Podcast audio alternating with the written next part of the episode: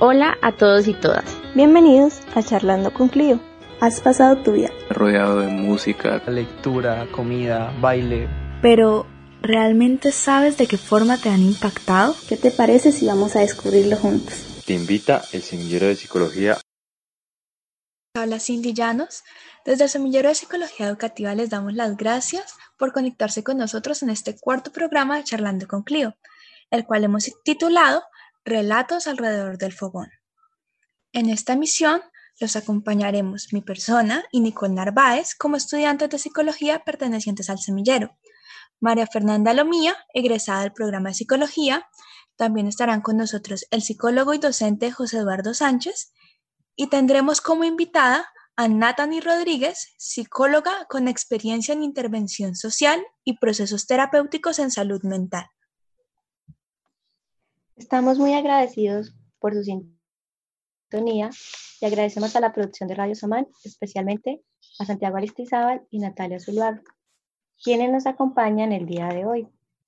Hoy conversaremos alrededor de la comida en relación con nuestra identidad como herramienta en procesos terapéuticos.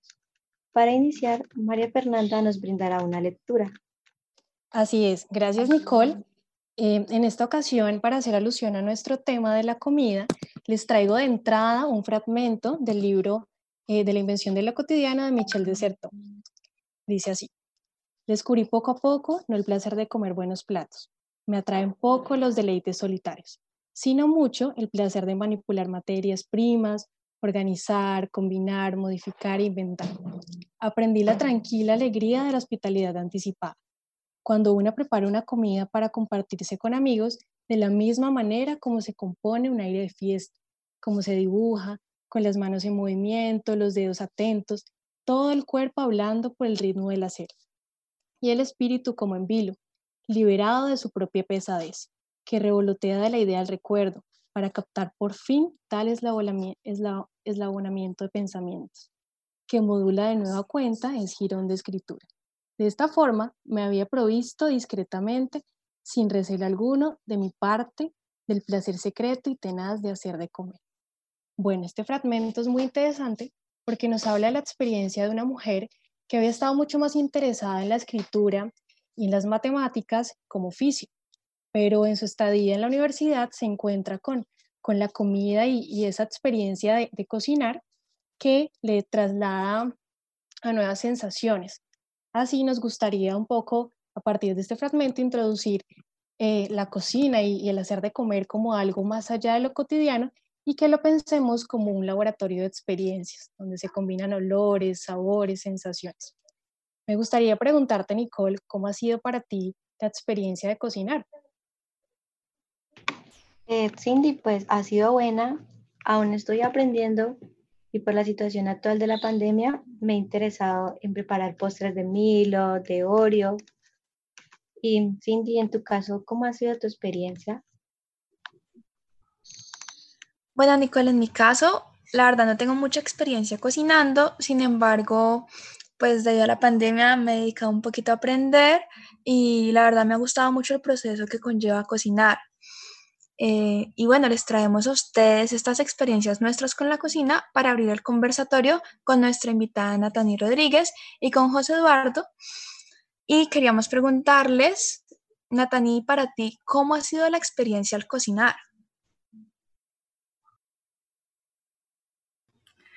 Bueno, gracias por esta invitación y por supuesto contarles que para mí el cocinar ha sido una experiencia avivadora eh, que me ha apoyado ha sido un respaldo en los momentos de tristeza, por ejemplo, o en los momentos de celebración. Eh, qué bálsamo es para mí los olores que encuentro en, la cocina, pero también la posibilidad de combinar y de sentirme creativa. Pero lo que quiero subrayar principalmente de mi cocina y del acto de cocinar es la posibilidad que me ha brindado de cuidar a los que amo. Ha sido fundamental ver a mi hija crecer eh, alimentándose no solamente con buenos sabores, sino con buenos nutrientes, encontrando en cada plato almita, ¿no? El almita que yo le quiero poner a eso que preparo. y ahora cocinando para mi abuelo también, que fue quien me cuidó toda la vida, es como mi manera de devolverle esos cuidados que tuvo conmigo. Ahora yo lo cuido a través de cada plato que preparo para él y que espero lo nutra y lo haga sentir amado. Muy bonita esa experiencia que nos cuentas de la comida en relación con, con ese vínculo tan cercano. Y José, para ti, ¿cómo ha sido tu experiencia al cocinar? Pues bueno, buenas tardes. Primero, eh, muchas gracias por, por el programa y por la invitación. Han sido muchas experiencias y muy distintas. Es decir, a lo largo de la vida he tenido una relación muy diferente con la cocina con los alimentos. En principio era una actividad básicamente de sobrevivencia. Yo tenía que cocinar para, pues, para comer y para sobrevivir, pero no era una cosa que, de la que, sobre la que tuviera ningún, digamos, valor eh, especial. Además, solamente el de la alimentación, es decir, era una relación muy básica.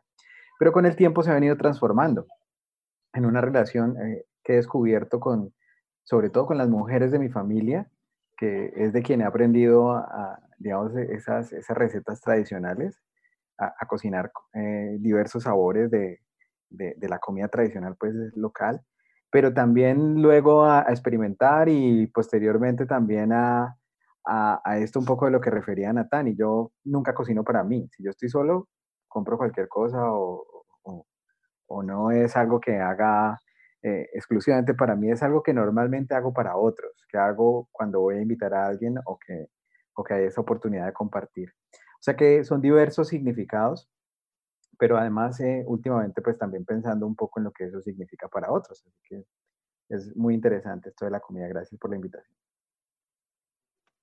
Bueno, gracias por esas palabras. Es interesante cómo se plantea la comida como herramienta para poder crear redes de apoyo y poder transmitir um, amor y sentimientos. Me gustaría preguntarte, Natalie, ¿qué opinas del papel de la comida como parte de una identidad cultural? Pues definitivamente nosotros cocinamos eh, lo que culturalmente nos han enseñado que que es cocinable, que, se puede, por ejemplo, poner al fuego, o comemos lo crudo que nos han dicho que, se puede comer así. O sea, cada cosa alrededor de la alimentación está en un marco cultural. Eh, incluso la hora en la que nos alimentamos y lo que ponemos en ese plato. Si tenemos la oportunidad de conocer diferentes culturas y su comida y las prácticas alrededor de la alimentación, pues nos vamos a dar cuenta que, que cada una es un universo supremamente diferente. Eh, en ese sentido, eh, las prácticas alrededor del alimento pues siempre nos hablarán de otras personas además de nosotros. Hay muchos como nosotros que aprendieron a sentir el alimento de esa manera y, y pues es precisamente una de las cosas que nos hace sentir parte de un nosotros, ¿no? Nosotros, nuestra cultura, esta cultura se alimenta de esta manera, privilegia estos sabores, porque incluso esos sabores que nos resultan deliciosos, pues también hemos aprendido a que son deliciosos, así como hay otros que nos resultan pues poco eh, gratos o poco deseables y bueno, en otras culturas son alimentos supremamente deseables.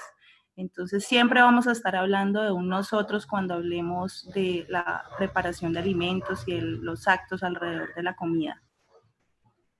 Muchas gracias, Natani, por tus aportes. Ahora nos gustaría escuchar a José qué opina en relación a esta pregunta. Pues muy de acuerdo con, lo que acaba de señalar Natani. Eh, nosotros aprendemos desde muy pequeño aquello que, nos gusta, aprendemos de los sabores que, se nos ofrecen. Entonces, digamos, es el marco de referencia del que partimos. Y uno solamente descubre esto a partir de las experiencias de contraste, es decir, cuando está por fuera, cuando viaja. Digamos, es que allí es que tiene una conciencia, bueno, también hay otras posibilidades, no solo hay que viajar, pero digamos, esta es una de las más eh, fáciles de, de poner como ejemplo, es cuando uno está por fuera y trata de, un poco de recrear esos sabores que le son familiares. Al principio, cuando uno está afuera, los primeros meses, la comida, eh, digamos, de, ese lugar al que llega, pues le es novedad y le parece muy atractiva y en general.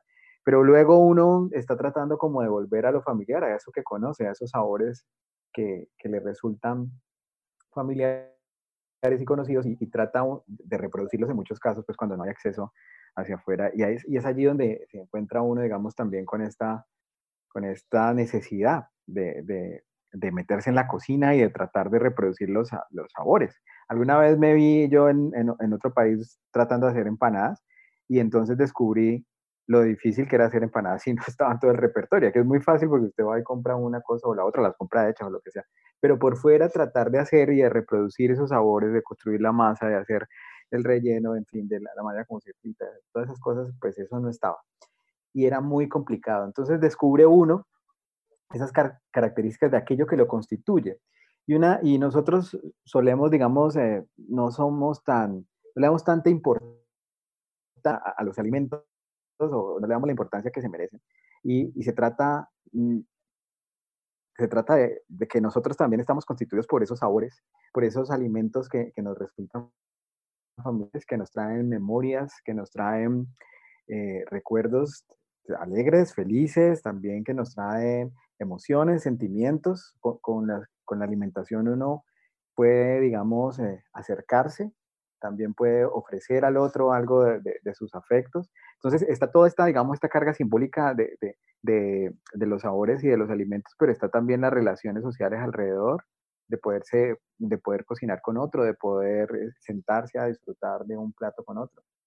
Eh, es, una, es, un, es por lo tanto es una experiencia que, que nos marca en la manera como entendemos el mundo, como entendemos las relaciones con los demás, como decía Natani, organiza el día, las horas a las que comemos organizan nuestro día, organizan nuestra cotidianidad, quién y cómo se ha de comer y qué se come, cuándo se come, a qué edad se come, qué es lo que come un niño, en fin. Así que, eh, Natani, yo no sé si quiere complementar algo más.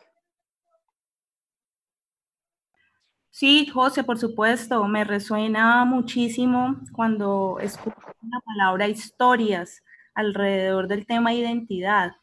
Y quiero subrayar eso, precisamente el acto de cocinar inevitablemente nos remite a una memoria, a unos recuerdos, a unas historias. Y ese elemento eh, de historicidad que se encuentra en la preparación de los alimentos es lo que ha hecho que tal vez este, eh, este acto sea una herramienta potente para trabajar en espacios terapéuticos porque inmediatamente no estamos hablando solamente del sancocho o de la papa o del ingrediente, sino que siempre que hay una receta o, se está cocinando, hay una historia alrededor de, y finalmente pues esa historia es lo que somos, ese, ese cúmulo de historias y esa memoria histórica que tenemos de, lo, de las experiencias que hemos tenido, es lo que nos regala la, la imagen o la ilusión de identidad, de yo soy, ¿no? yo he vivido, yo he hecho, yo he pensado, yo he sentido.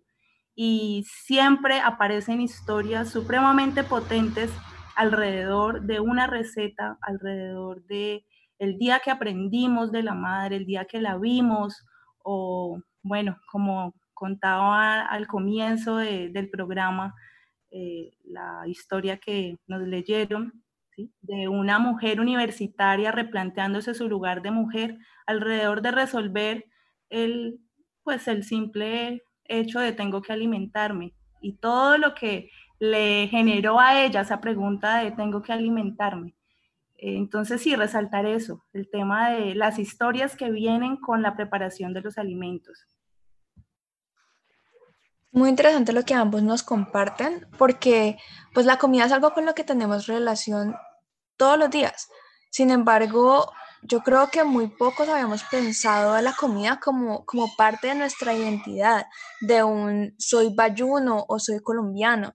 Y lo que dice Natani de que la comida implica también hablar sobre un nosotros, y lo que dice José, que lo notamos más cuando estamos fuera del país o cuando viajamos, eh, concuerdo demasiado, porque cuando nos distanciamos de esos sabores, aunque estemos en otro país o en otra ciudad, los tratamos de buscar y tratamos como de buscar ese, ese colectivo de nuevo que nos identifica y que nos hace como pertenecer a algo.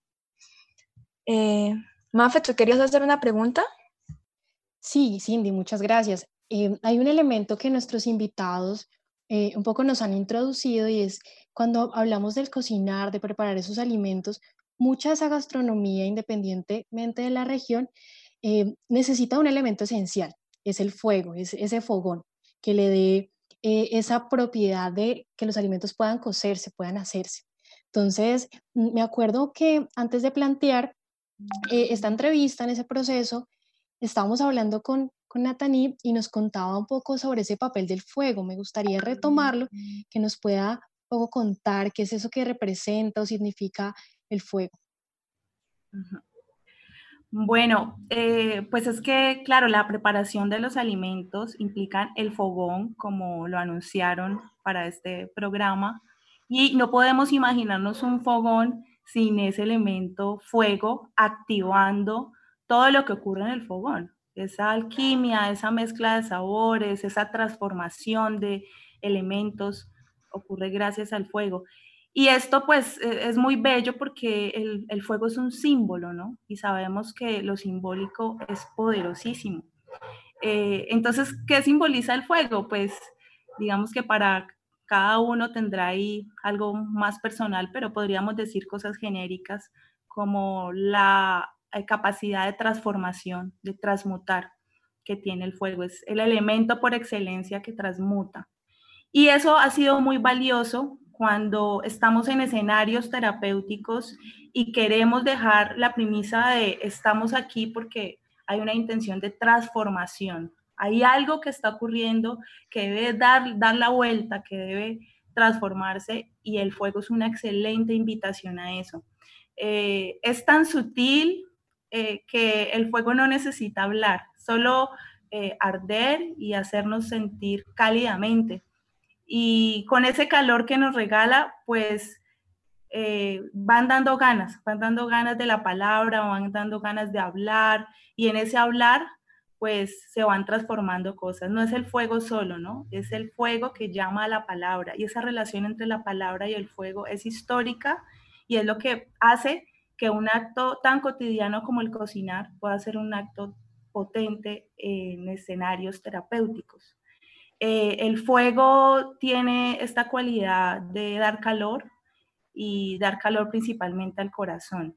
No es solamente el, calor que la piel puede llegar a sentir, que también es importante, sino el corazón, porque estamos en una eh, época en, en donde lo que prima es el frío, y las relaciones frías.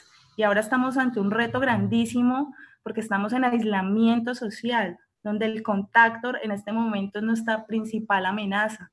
Pues qué mejor en momentos como estos eh, que aparezca este elemento cálido a calentarnos el corazón. Eh, calentar el corazón, pues quiere decir eh, llenar de amor el corazón. Eh, en este momento, pues llama toda nuestra atención la situación del COVID, pero no nos olvidemos que eh, llevamos muchos años en guerra y que la guerra ha dejado muchísimas heridas, que tenemos situaciones supremamente problemáticas y profundas en nuestro país, en donde este calor que regala el corazón el fuego es una clave indiscutible para la paz. Y todos los que eh, desde la desde los escenarios terapéuticos, desde los escenarios de construcción de ciudadanía, estemos intentando apostarle a la paz, pues seguramente será necesario hacer ese llamado al fuego como ese elemento eh, que da calor, calidez, que llama a la palabra y que llama a la transformación.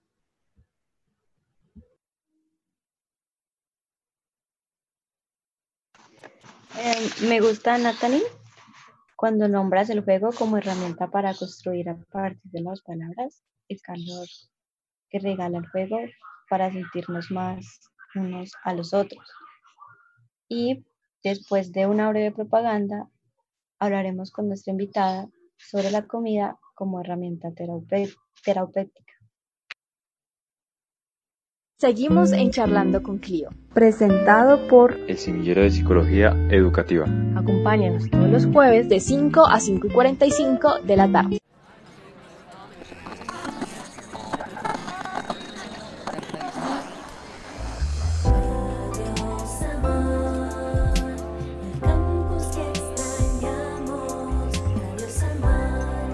Bueno, en este segundo espacio de la emisión queremos abrir un diálogo sobre las experiencias que nuestra invitada ha tenido usando la comida como medio para propiciar procesos de transformación en otros. Sin embargo, quedaron ideas sueltas sobre el fuego, entonces queríamos complementar lo que Nathan estaba diciendo. José, adelante. Solamente quería agregar como dos cosas. Eh, una tiene que ver, digamos, con la organización social y es que me dio una idea después de, digamos, de la lectura de, de, María Fernanda y de lo que Natani señaló sobre la lectura. Esto fue escrito por una matemática francesa. En realidad, cuando uno lo lee, el texto aparece en un libro de Michel Desertot, pero cuando uno lo lee piensa que, pues, que es una antropóloga que está describiendo, pero, pero en realidad ella es una matemática, está contando su experiencia, sus primeros años de universidad. Y, lo curioso de eso es que al, tener esa lectura, yo tuve, podía pensar la manera como se estaba organizando, digamos, una, una construcción del género en función de, de, esto que ustedes estaban señalando antes de la identidad con relación a los alimentos, de quién los prepara, cómo se preparan, cómo se organiza, digamos, la vida alrededor de ellos. Eh, sobre todo con esto del género, porque cuando yo era chico, yo me acuerdo que yo siempre quería ayudarle a mi abuela a cocinar, pero mi abuela no me dejaba, porque mi abuela decía que los hombres no eran para la cocina y me sacaba de la cocina. Pero resulta que hoy en día de los nietos, el único que sabe hacer varios de los platos de ella soy yo, y, los otros no saben nada de eso porque pues nunca les interesó y, no era necesario pues tampoco, pero, pero eh, era una manera, digamos, distinta a la que me aproximaba yo con ella y a la que con la que podía establecer una relación distinta. Y, es, y lo que quería señalar a partir de esto era que eh, sí hemos tenido unos ciertos cambios, es decir, al, al, inicio, por ejemplo, cuando este texto fue escrito, este texto que se leyó allí, la comida preparada por mujeres era una comida esencialmente cotidiana, de la cotidianidad, era, era la comida, digamos, para la alimentación. Los platos especiales estaban reservados a los chefs hombres y, y, los grandes chefs eh, siempre eran hombres y estaban pues en, en, en, en esto como un trabajo. No en la cotidianidad, yo creo que hoy si bien esto no está completamente transformado como quisiéramos, hay una participación distinta de los hombres y una participación y un reconocimiento también diferente de, esto, este, de, esta cocina de la cotidianidad y del reconocimiento de esto como un, como un trabajo significativo, como un aporte no solamente en términos de la alimentación, sino en términos de la relación. Y yo creo que allí es donde nosotros podemos ver también entonces cómo esto va tejiendo significados y cómo posibilita y cómo se posibilita eh, justamente esto de lo que Natani nos va a hablar, y es eh, cómo estos, eh, esta práctica cultural que parte de una necesidad biológica, mucho más allá de la necesidad biológica, y se instaura en lo social, en lo cultural, y, y nos permite entonces también una vía para lo terapéutico, Natani. José, gracias. Eh, pues a propósito de este elemento fuego del que estamos hablando, de su poder, eh, quería agregar que el fuego no se mantiene solo y esta también es una característica del fuego. El fuego hay que encenderlo y hay que mantenerlo vivo. Y si nos remontamos a las ceremonias de nuestros ancestros, las ceremonias indígenas, en donde el fuego era el elemento que acompañaba de principio a fin las ceremonias, pues siempre estaba la persona fuego, que era la encargada de no descuidar el fuego, o sea, de cuidar que la llama siempre estuviera ardiente y, fuerte. Y si le preguntamos a una persona fuego cómo ha sido esa experiencia, pues definitivamente es una de las experiencias más arduas eh, durante las ceremonias, mantener ese fuego vivo. Entonces, eh, con esa claridad de, y esa importancia, pues, de que el fuego hay que mantenerlo, eh, traerlo a un espacio terapéutico implica tener en cuenta esa consideración. Eh, como terapeutas, educadores, personas que estamos facilitando un proceso, pues no somos nosotras o nosotros los que encendemos el fuego, pero sí damos todas las herramientas para que el fuego se pueda encender en colectivo y se mantenga vivo en colectivo. Y me parece que eso hace eh, parte de, las ideas que quiero compartir de cómo introducir este tema del fogón en los escenarios terapéuticos. Y tan pronto tú eh, pones ahí algunos elementos, por ejemplo, llevas una candela, pues eh, si vamos a hacer un fuego con madera, esa recolección de la madera tiene que ser algo que hagamos en comunidad, en colectivo, ¿sí? No es la tallerista, la facilitadora o la psicóloga que de entrada da todo para que, ¿no? Podemos ir a recoger la madera. Y si estamos en un escenario en donde no es posible, llevamos la madera, pero entonces entre todos encendemos el fuego y lo cuidamos y lo mantenemos vivos. ¿Qué quiere decir todo esto alrededor de lo terapéutico? Pues que los que están allí, todos, todas las personas que están allí, van a tener un lugar eh, como participantes. No es el lugar pasivo, que en muchos programas de intervención social es muy fácil caer, o en muchos escenarios terapéuticos eh, grupales, donde es eh, el terapeuta asumiendo la sesión o asumiendo el espacio terapéutico. Y eso no puede pasar, estamos allí eh, para facilitar. Y otra cosa importante alrededor de facilitar, pues es que tenemos dos opciones, estar allí con la bata, que nos identifica como psicólogos o, bueno, ese rol eh, del psicólogo que intenta estar distante de lo que está pasando o podemos estar con el delantal puesto. Y esto seguramente le puede parecer alarmante a muchos eh, que tienen pretensiones terapéuticas porque dice, ¿cómo? Pues ¿cómo me voy a poner un delantal? Eso es confuso. Ahí tienen que quedar los roles claros. La propuesta con, con esto de pensarse el fogón, en los escenarios de intervención tiene que ver con que estamos en círculo, estamos en una posición política de igualdad. Y el rol que nos, eh, nos llama allí es un rol de acompañar y facilitar. Y tenemos que aguantarnos las ganas de eh, controlar lo que en ese escenario ocurre. Porque tan pronto se prende ese fuego y empiezan las personas a llevar sus recetas, pues empiezan a ocurrir cosas que se salen del control de lo planeado o anticipado por el terapeuta y es muy importante que finalmente eso sea lo que pase. Qué bueno que diseñaste tu sesión y tienes algunas cosas imaginadas alrededor de lo que pueda pasar, pero tan pronto se, se prendió ese fogón, terminaron pasando cosas eh, de lo que cada uno llevó a ese espacio, de las historias que empezaron eh, a salir y a, recrearse. Eh, bueno, pues hay, varias experiencias que quisiera compartirles de el fogón en diferentes escenarios. O sea, no, lo podemos imaginar en nuestra casa, con nuestra familia, pero imaginémonos ese fogón en un hospital psiquiátrico, eh, con niños, eh, con heridas de guerra, excombatientes, víctimas de desplazamiento, con personas de la tercera edad, con jóvenes en alto riesgo que pertenecen a pandillas. Son escenarios supremamente diferentes y el fogón realmente ha sido eh, muy potente para cada uno de esos escenarios y pues quisiera contarles algunas generalidades de lo que trabajar con el fuego, el fogón, las historias familiares alrededor de la comida eh, puede lograr. Eh, bueno, no sé si José quiere ahí contar algo antes de empezar a contar como las, las experiencias en cada uno de estos escenarios. No, pues muy interesante lo que nos estás contando, Natani. Eh, yo creo que, que, el dispositivo, digamos, de, de, en este caso del fogón, como lo estás denominando, de la, de la posibilidad de tener una, un espacio de interacción a través de, de la preparación de los alimentos, pues es una oportunidad muy interesante.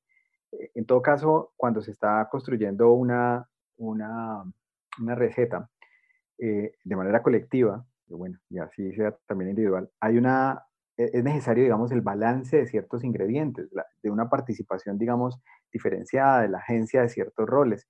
Y, digamos, uno puede usar ese dispositivo como una metáfora, si te estoy entendiendo bien, en la que es posible reflexionar sobre la manera como, como participamos a, partir, digamos, de, ese encuentro, de ese espacio en otros momentos de nuestras vidas y en otros espacios de nuestras vidas, y cómo esta, este, este, e, esta, digamos, esta reunión alrededor del fuego es también una excusa para podernos encontrar y para poder tramitar allí también las emociones. Un poco hablando de las emociones que nos produce la comida, de lo que, los recuerdos que nos produce aquello que estamos preparando, pero también seguramente de otros momentos que, que eso pueda permitirnos eh, dialogar. Entonces me parece sumamente interesante y, y claro, bienvenidas las, las experiencias que nos puedas contar.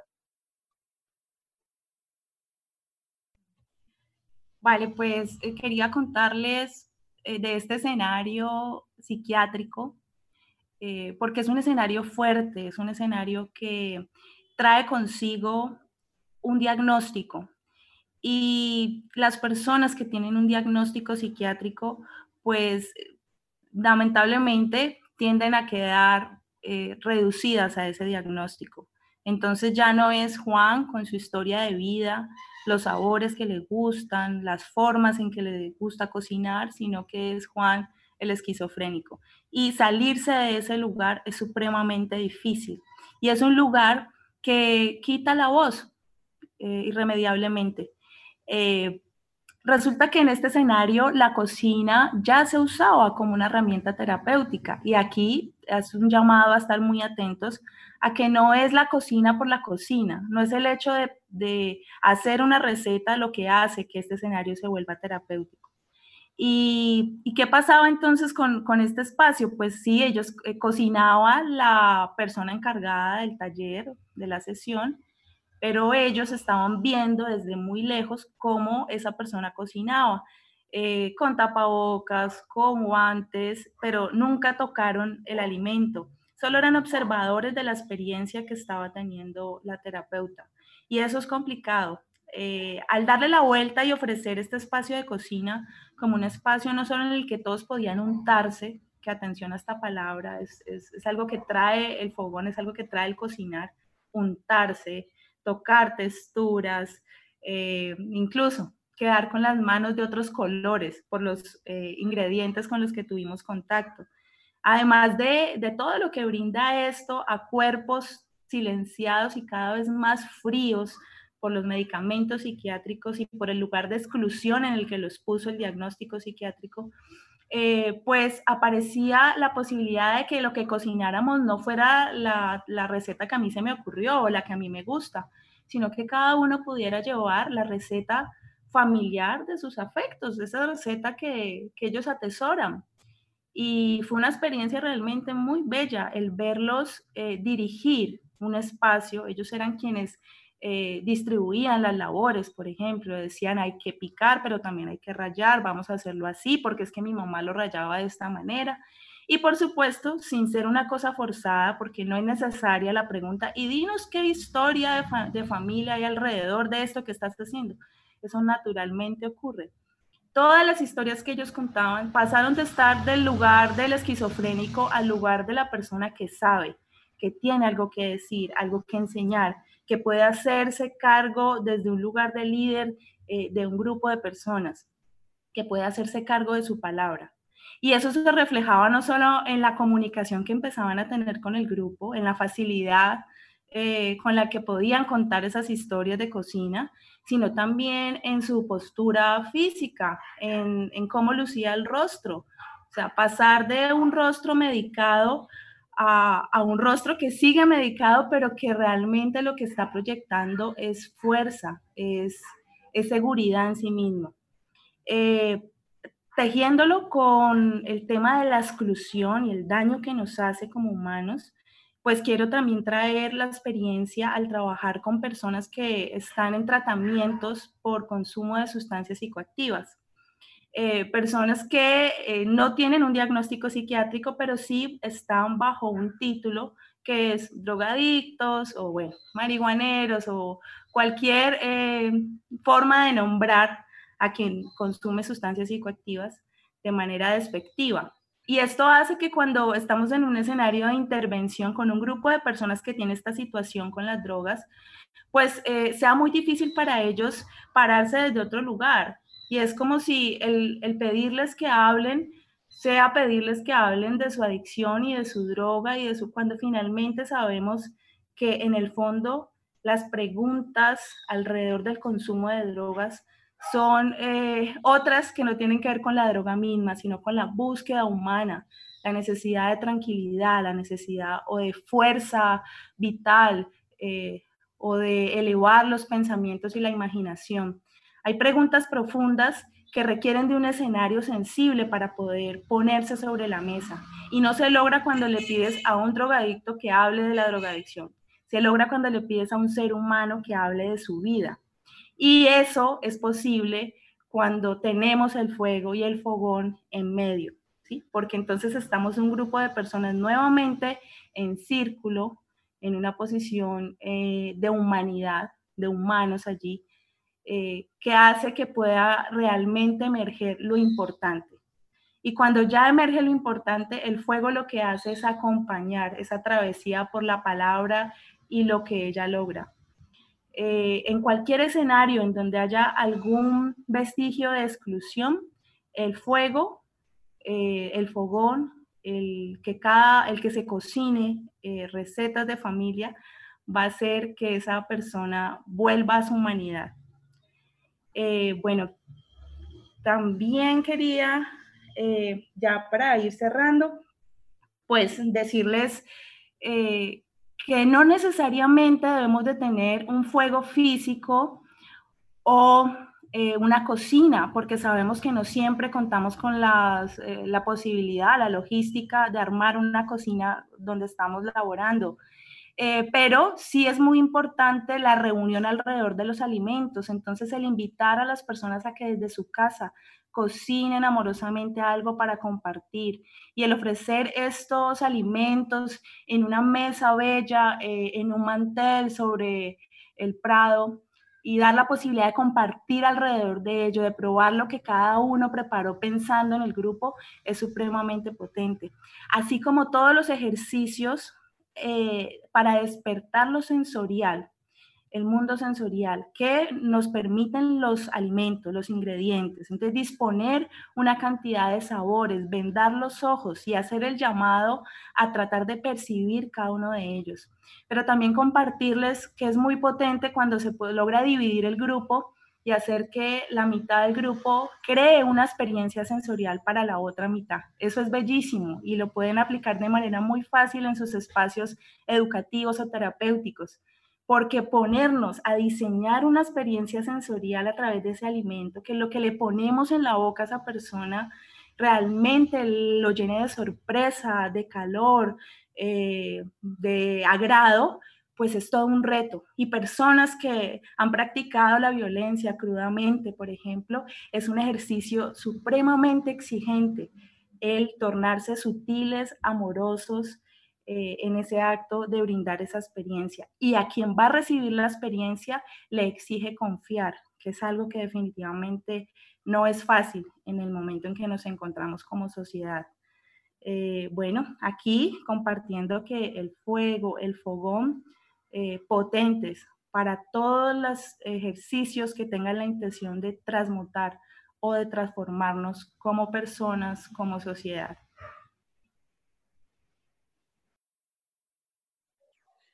Bueno, Natani, muchas gracias por todo lo que nos has contado y queríamos, o sea, tenemos una pregunta enorme y era cómo surgió la idea de usar la comida como una herramienta terapéutica. Bueno, pues em, es una pregunta bien sensible para mí. De dos maneras. Pasé por una situación de salud bastante grave que me puso como entre la vida y la muerte y realmente la alimentación, con todo lo que ya hemos hablado que trae consigo, eh, me salvó la vida, así, eh, literal. Entonces, creo que es un acto de fe el que hay detrás de toda esta apuesta, ¿sí? de creer profundamente en el poder que tienen los alimentos, los alimentos para uno, para los otros. Eh, y también, pues, eh, la experiencia de ver qué pasa cuando eh, partimos de cosas sensibles con grupos de trabajo, como el bailar, como el declamar poesía, el intentar como psicóloga explorarme desde otros lugares y no desde la psicóloga que está escuchando y dice, sí, cuéntame. Y seguro ese lugar es bien potente, pero cuando pude arriesgarme a leer una poesía con toda la fuerza y ver lo que pasaba en esas mujeres que me estaban escuchando, yo dije, la cosa es por otro lado y quiero explorarme de estas maneras. Y esa vez que vi a los, eh, pacientes del psiquiátrico, viendo cómo la enfermera cocinaba y lo desperdiciado que estaba haciendo ese ejercicio, dije, aquí hay una potencialidad y quiero llevarla hasta sus últimas consecuencias y, y así, así empezó ese camino con los alimentos.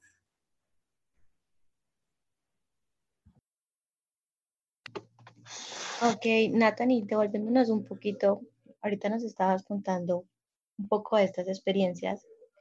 Eh, quería preguntarte, cuando tú realizas estas, estas intervenciones, me gustaría preguntarte cómo ha sido la reacción de las personas cuando les propones este tipo de trabajo. Eh, pues resulta que esta propuesta eh, nunca se ha hecho de manera mm, literal, o sea, buenas tardes, vamos a trabajar con la cocina o nuestra herramienta terapéutica va a ser la cocina. Eh, un poco ha sido el que las personas llegan al espacio y encuentran una escena. Y esa escena es una escena que incita, que propone al untarse, al explorar y pues por supuesto al terminar convirtiendo esos ingredientes aislados en un plato que podamos disfrutar juntos.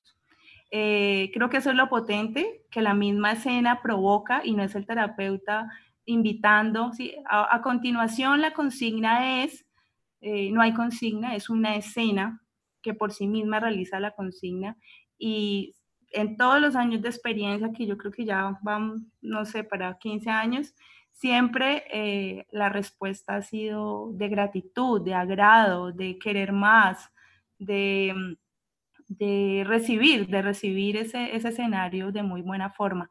Para las instituciones, digamos, eh, pues ha sido de pronto como, como así, me entiendo, porque es algo que no se suele hacer, pero es muy fácil de argumentar, porque es una cosa que tiene sentido, ¿sí? Y que fácilmente al escuchar algunas ideas alrededor de por qué cocinar con las personas con las que vamos a trabajar, eh, pues ha sido recibido y apoyado y al final eh, es una experiencia que incluso han querido seguir replicando, ¿no? Muchas gracias, Natani, y muchas gracias, profe José. En serio ha sido un espacio muy gratificante. Eh, lastimosamente ya se acabó el tiempo. Esto ha sido todo por hoy. Muchas gracias por acompañarnos. Los invitamos el próximo jueves de 5 a 5 y 45 a nuestro siguiente iguales o diferentes, platos de exclusión e inclusión educativa, con Karime y Nicolás que nos estarán hablando sobre la inclusión educativa. Además, los invitamos a quedarse súper sintonizados en Radio Samán con el siguiente programa Afinidades Selectivas.